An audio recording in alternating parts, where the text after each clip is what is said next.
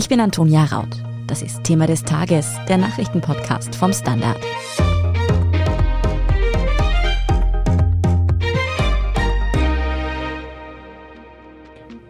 Вони продовжують знищувати нашу інфраструктуру,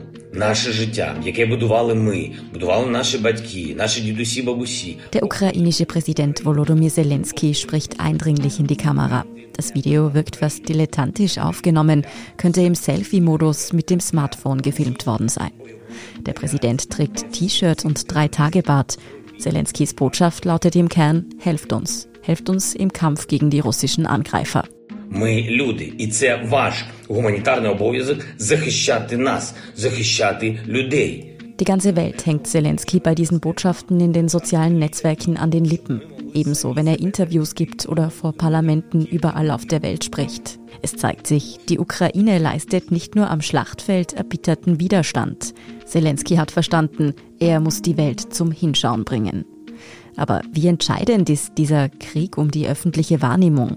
Geht es hier tatsächlich um Sieg und Niederlage für das ukrainische Volk? Und welche Personen rund um Zelensky herum ziehen in diesem PR-Krieg eigentlich die Fäden? Darum geht es in dieser Folge von Thema des Tages. Florian Niederndorfer, du wirfst im Ukraine-Konflikt mit uns heute einen Blick hinter die Kulissen des unter Anführungszeichen PR-Kriegs und auch in die zweite Reihe hinter Zelensky. Einmal ganz grundsätzlich.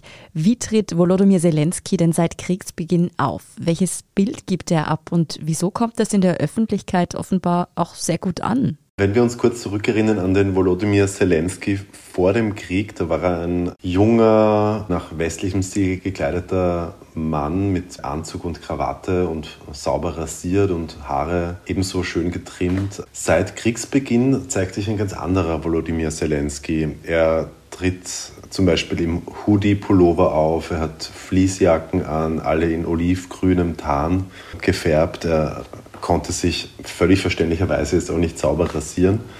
Das ist einerseits natürlich dem Kriegsgeschehen geschuldet, andererseits aber auch ein Teil der Inszenierung. Er ist einer, der dort bleibt, der in Kiew in seinem Präsidentenpalast bleibt, obwohl die Stadt von mehreren Seiten immer wieder angegriffen wird, obwohl russische Truppen vor den Toren aufmarschiert sind. Er dreht Videos, wo er vor, seiner, vor seinem Palast durch die Innenstadt spaziert einige seiner Verbündeten an der Seite, auch alles meist relativ junge Männer, ebenso in Tarnkleidung unterwegs. Einer holt sich einen Kaffee, tut so, als wäre nichts. Kiew sei eine schöne Stadt, selbst in Kriegszeiten hat der dann getwittert. Er achtet sehr darauf, quasi Normalität vorzuspielen, obwohl die Lage natürlich alles andere als normal ist. Aber die Botschaft von Zelensky ist, er ist dort, er ist in Kiew, er bleibt dort, wo es vielleicht auch wehtun kann, obwohl er Angebote gehabt hätte, die Stadt längst zu verlassen. Und du hast es schon angesprochen, diese Botschaften verbreitet er auch besonders in sozialen Medien, auf Twitter und auch Facebook. Ist das denn ein Novum in einer solchen Situation? Natürlich haben wir jetzt noch nicht so viele Kriege erlebt, in denen die sozialen Medien so weit verbreitet und so populär sind. Es ist bestimmt ein Novum, was die Intensität betrifft. Wir kennen Ähnliches natürlich aus der jüngeren Vergangenheit, zum Beispiel bei den jüngeren Waffengängen, die Israel und die Hamas einander geliefert haben. Da wird auch stark auf den Faktor soziale Medien gesetzt, ganz zu schweigen von Nicht-Kriegszeiten, zum Beispiel Donald Trump, der ja bis zu seinem Rausschmiss bei Twitter dort eine große Marke war. Aber dass ein Präsident in einem Kriegsgebiet sitzt und von dort aus twittert und Instagramt und Facebook, das ist doch neu. Zu behaupten, dass Zelensky hier nur auf sozialen Medien präsent ist, wäre aber definitiv falsch. Er nutzt auch viele andere Wege, um sich an die Öffentlichkeit zu wenden. Welche denn? Zum Beispiel tingelt er seit einigen Tagen oder sogar Wochen durch die Parlamente der westlichen Welt.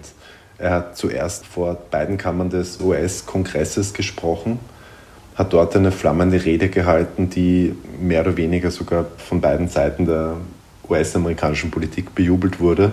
Dort ruft er zu Solidarität auf, führt Dinge ins Treffen aus der Geschichte der jeweiligen Länder, zum Beispiel in den USA den 11. September 2001, erinnert die US-Amerikaner daran, dass sie selber auch mal unter Beschuss gestanden sind und arbeitet da ganz stark an der Emotionalisierung des Konflikts und will natürlich damit erreichen, dass man die Ukraine noch mehr unterstützt, als es eh schon war. Konkret will er westliche Waffen, zum Beispiel Flugzeuge, mehr Panzerabwehrraketen, mehr Luftabwehrraketen. Er kriegt natürlich jetzt schon eine Menge westlicher Waffen, sehr viele Panzerabwehrraketen, Luftabwehrraketen, aber bisher noch nicht genug, um dem gleichzukommen, was Zelensky eigentlich schon lange vom Westen fordert, nämlich eine Flugverbotszone über der Ukraine, die natürlich de facto nicht durchzuführen ist durch den Westen, ohne mit Russland in direkten Konflikt zu geraten. Wenn man sich diese Auftritte vor den Parlamenten ansieht, dann wird klar, an Zelenskys Auftritt ist lang nicht so viel spontan oder gar dem Zufall überlassen, wie es vielleicht in sozialen Medien wirken mag. Und da wird dann natürlich interessant, Wer arbeitet da im Hintergrund mit an diesem öffentlichen Auftritt der ukrainischen Regierungsspitze? Du hast dir das genauer angesehen. Was hast du herausgefunden? Wer ist sozusagen das Mastermind hinter Zelensky? Es gibt da mehrere Leute. Das sind alles meist Männer, knapp unter 50 oder knapp über 50. Zelensky selber ist 44, also auch eine vergleichsweise junge Personaldecke, über die die Ukraine da verfügt. Andriy Jarmak ist da wahrscheinlich der zentrale Mann, das ist der Bürochef oder der Chef der ukrainischen Präsidentschaftskanzlei. Ein sehr enger Verbündeter Zelenskis, laut Berichten auch sein bester Freund. Die haben sich auf einem Filmset kennengelernt, was logisch erscheint, weil Zelensky vor seinem Amt als Präsident bekanntlich Schauspieler war und dort in einer Serie den ukrainischen Präsidenten gespielt hat. Und André Jermak, den ich gerade erwähnt habe, der ist 50 und war eben vor seinem politischen Engagement sowohl Urheberrechtsanwalt, durchaus erfolgreich, mit angeblich auch ganz guten Kontakten nach Moskau, vor allem aber Produzent von ukrainischen Blockbustern, die Namen tragen wie Rule of Battle oder The Line, die er für den osteuropäischen Kinomarkt produziert hat. Und dort auf einem solchen Filmset haben die beiden einander kennengelernt und der eine, nämlich Jermak, hat dann den anderen ins Präsidentschaftsamt begleitet, indem er seinen Wahlkampf geleitet hat. Und Zelensky hat sich dann revanchiert, indem er Jermak zu seinem Kanzleichef macht. Und angeblich kommt man im politischen Kiew nicht an Zelensky heran, ohne vorher mit Jermak gesprochen zu haben. Vor dem Krieg wurde er kritisiert, weil er Zelensky so stark abschirmt. Zelensky, der ja politisch völlig unerfahren war, bevor er ins höchste Amt des Staates gewählt wurde, Jetzt im Krieg profitiert Zelensky natürlich von der medialen Erfahrung seines engsten Verbündeten im Präsidentschaftsamt. Jermak ist also sozusagen seine rechte Hand. Aber wer ist denn der Hauptverantwortliche für die vorher schon besprochenen öffentlichen Auftritte? Wer ist Zelenskys PR-Chef? Sein PR-Chef, wenn man so nennen will, wäre wohl Michailo Podoljak, auch ein junger Mann wie Zelensky, er schaut mindestens so jung aus wie der Präsident selber, mhm. obwohl er schon 50 ist. Meist selbst in olivgrünem Tarn gekleidet, das Haar strubbelig.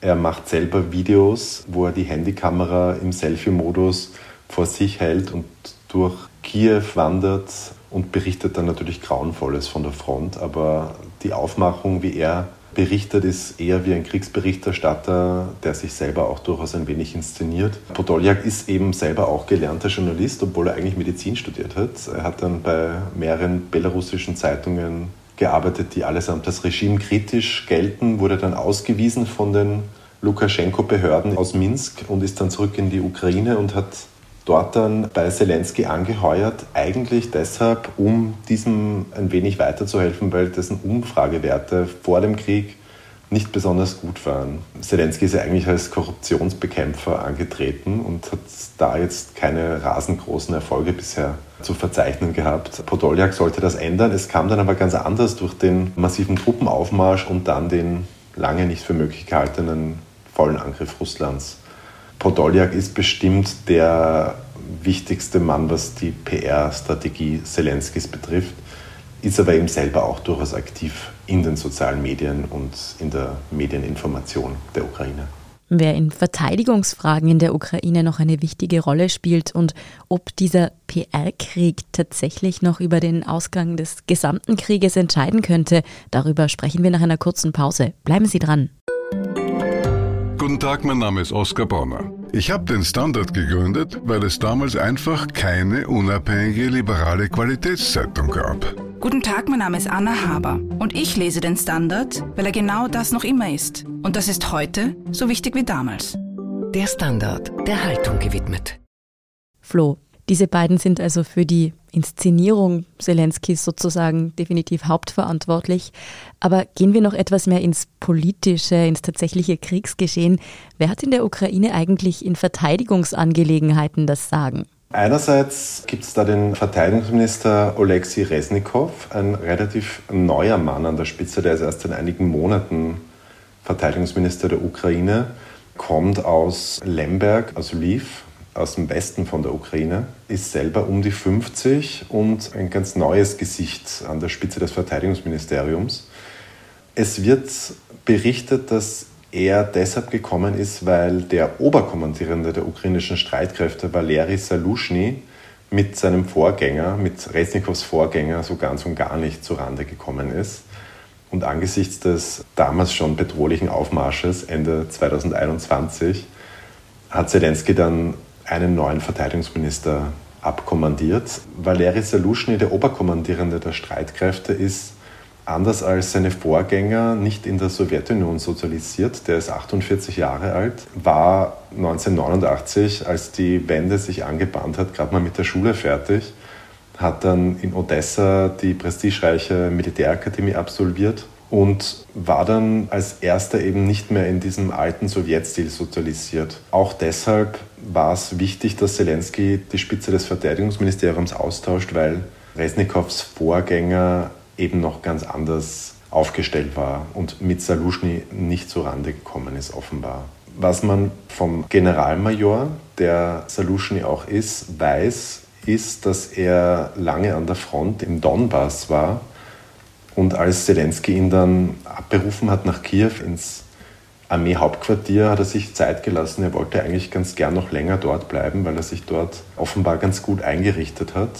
Es wird berichtet, dass die ukrainische Armee bis zu diesem Zeitpunkt völlig unorganisiert war und erst das Spitzenduo Resnikow und Salushny dann die Organisation der ukrainischen Streitkräfte so weit verbessert hat, dass sie jetzt dem russischen Angriff bis jetzt schon so lange standhalten können.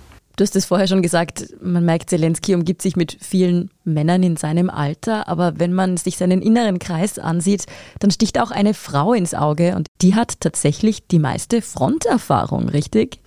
Die ist den anderen Herren bestimmt voraus, was die Fronterfahrung betrifft oder was die Armeeerfahrung jedenfalls betrifft.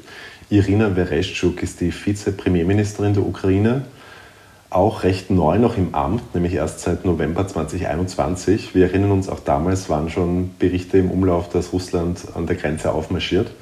Bereschuk kommt, so wie einige andere, auch aus dem Westteil der Ukraine, ist gerade mal 42 Jahre alt, ist also auch nicht mehr wirklich in der Sowjetunion sozialisiert worden. Sie war eine Zeit lang Bürgermeisterin in ihrer Heimatstadt an der polnischen Grenze, also in der Lokalpolitik verstrickt ist eine studierte Juristin und hat auch an der Lemberger Militärakademie studiert und war dann fünf Jahre lang in der ukrainischen Armee, zuletzt im Rang einer Offizierin. Heute ist Irina Bereschuk an vorderster Front der PR-Kampagne der Ukraine tätig. Einige der Informationen, die wir von der Front erhalten, gehen durch ihren Twitter-Feed. Sie markiert dort gern die Falkin sozusagen. Ihre Statements schließt sie gerne mit der etwas martialischen Formel, toten Feinden, es lebe die Ukraine. Bereschuk ist nicht die einzige Frau, die im Umkreis von Zelensky agiert, aber sie ist bestimmt die mächtigste. Mhm. Flo, in deinem Porträt des inneren Kreises kommt auch ein Mann vor, den du als Orakel bezeichnet hast. Wieso? Das hängt damit zusammen, dass ein Herr namens Oleksiy Arestovich 2019 den russischen Angriffskrieg zum Erstaunen aller recht genau prognostiziert hat. Damals vor drei Jahren hat noch kaum jemand in Kiew mit einer derart massiven russischen Invasion gerechnet. Dinge wie die Einkesselung von Mariupol oder dass Russland versucht, einen Landkorridor von der Krim bis zum Donbass zu erobern und gleichzeitig die Städte der Ukraine in Schutt und Asche bombardiert. Das war damals für die meisten Menschen unvorstellbar. Alexei Arestovic hingegen hat das sehr genau in einem Video vorhergesagt und er gilt seither ein wenig als das Orakel. Vom Berufswegen ist Arestovic Berater des Präsidenten. Eigentlich ist er Berater von Andrei Jermak, vom Bürochef Zelenskis. Faktisch berät er auch Zelensky selber. Er hält seine täglichen Pressebriefings über die Lage on the ground ab und die ganze Welt bzw. Journalistinnen und Journalisten, die über den Krieg berichten, hängen ihm dabei an seinen Lippen. Er ist sehr telegen, er ist sehr outspoken, was seine Meinung betrifft. Deshalb gilt er eben als Orakel. Und wenn wir schon von Orakel sprechen, müssen wir mal hoffen, dass er recht hat, weil er meinte erst am Mittwoch, dass Russlands aktiver Angriffskrieg, also die aktive Phase der russischen Invasion, schon in wenigen Wochen zu Ende gehen könnte, nämlich konkret Ende April. Und wenn wir davon ausgehen, dass Arestowitsch recht hat, wäre das natürlich zu hoffen, was die Lage der Zivilbevölkerung in der Ukraine betrifft. Mhm. Es fällt also ins Auge, Zelenskys Team ist wahnsinnig vielseitig. Von einer Offizierin über einen ehemaligen Mann aus dem Showbiz ist da wahnsinnig viel Kompetenz vorhanden und sie scheinen zu allem entschlossen. Wie bedeutend ist denn eigentlich dieser innere Kreis nun wirklich für Zelenskys, ja nennen wir es mal, Erfolg? Das ist natürlich schwer zu sagen aus der Entfernung. Wir können uns ein bisschen in Erinnerung rufen, wie unerfahren Zelensky eigentlich ist. Der war vor drei Jahren noch vor seiner Wahl ein Schauspieler, ein Komödiant. Niemand hat ihn wirklich ernst genommen. Allein schon sein Wahlsieg war völlig überraschend. Das sagt halt auch viel aus über die politische Szene in Kiew Ende des vergangenen Jahrzehnts. Dass einer wie Zelensky jetzt nicht alleine ein so großes Land wie die Ukraine regieren kann, ist völlig klar. Es sagt uns auch was darüber aus, über die demokratische Verfasstheit des Staates das sind ja jetzt keine KGB-Leute, wie es in der Moskauer Führungsklicke der Fall ist, sondern das sind durchaus Leute, die sich hochgearbeitet haben, die aus verschiedenen Ecken des Landes, aber auch der Gesellschaft kommen. Dass Zelensky sich auf diese Leute verlassen kann, allesamt junge Leute, führt ganz bestimmt zu seinem bisherigen großen PR-Erfolg, den er im Westen feiert. Was bezweckt die ukrainische Führung denn vorrangig mit diesem PR-Krieg unter Anführungszeichen? Geht es hier um die Mobilisierung im Ausland vor allem oder doch auch um die Moral im Inland? Ich würde sagen beides, dass Zelensky von Anfang an in Kiew geblieben ist, dass er ganz stark diese Botschaft nach außen trägt, ich bleibe da, ich kämpfe mit euch, ich lasse euch nicht alleine, obwohl ich die Möglichkeit dazu gehabt hätte soll natürlich die Ukrainerinnen und Ukrainer und vor allem die Truppen motivieren. Es soll aber auch gleichzeitig ein starkes Bild nach außen abgeben. Er gibt den Anti-Putin, die demokratische Antipode zum Diktator im Kreml.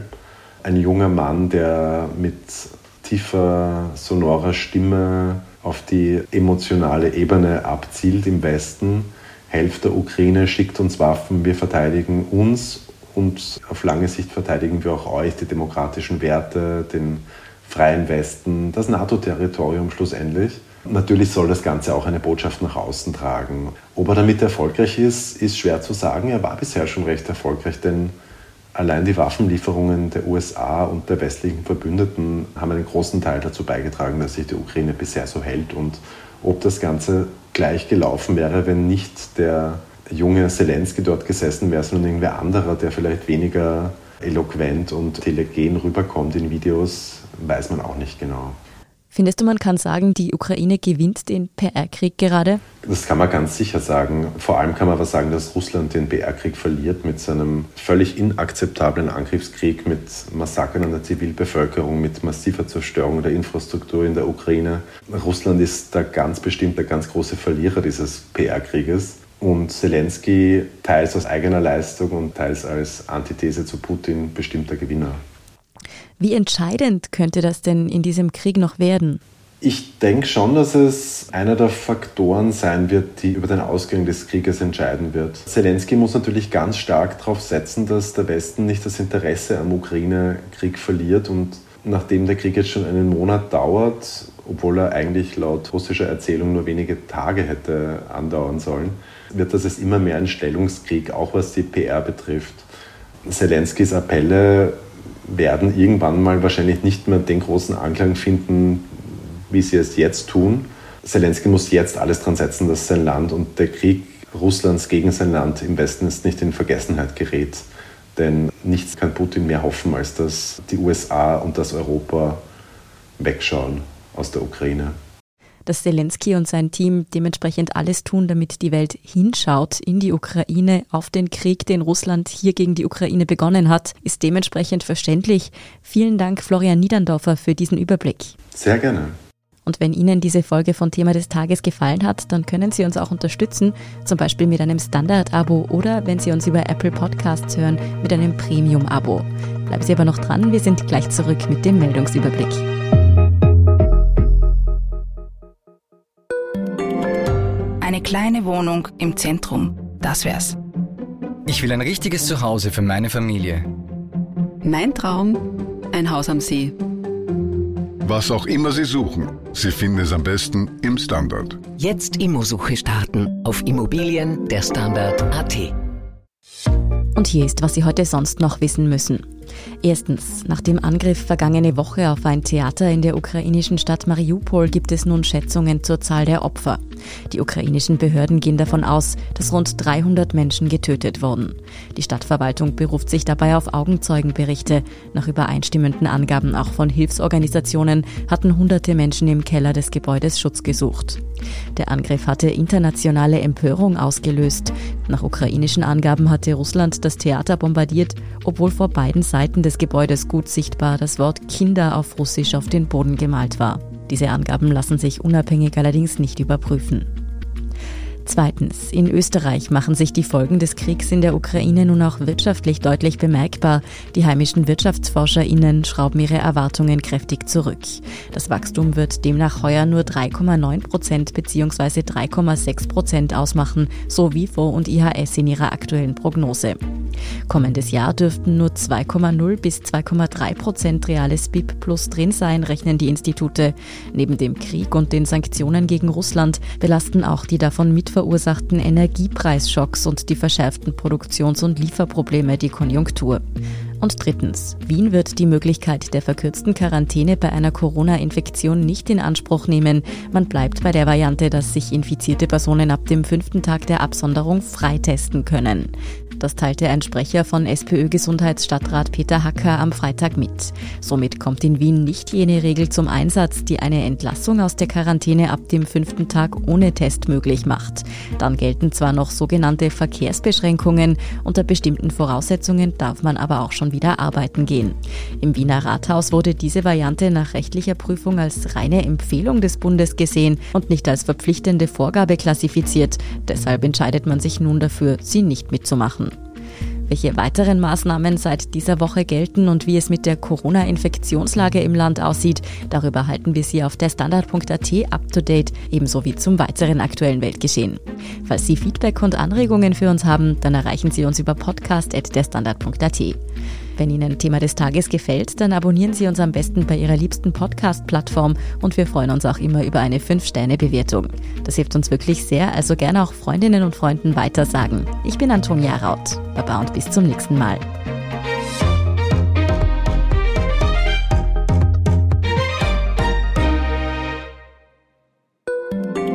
Ein Job mit mehr Verantwortung wäre super. Ich will eine bessere Work-Life-Balance. Es muss ganz einfach Spaß machen. Welchen Weg Sie auch einschlagen möchten. Er beginnt bei den Stellenanzeigen im Standard. Jetzt Jobsuche starten auf Jobs der Standard.at.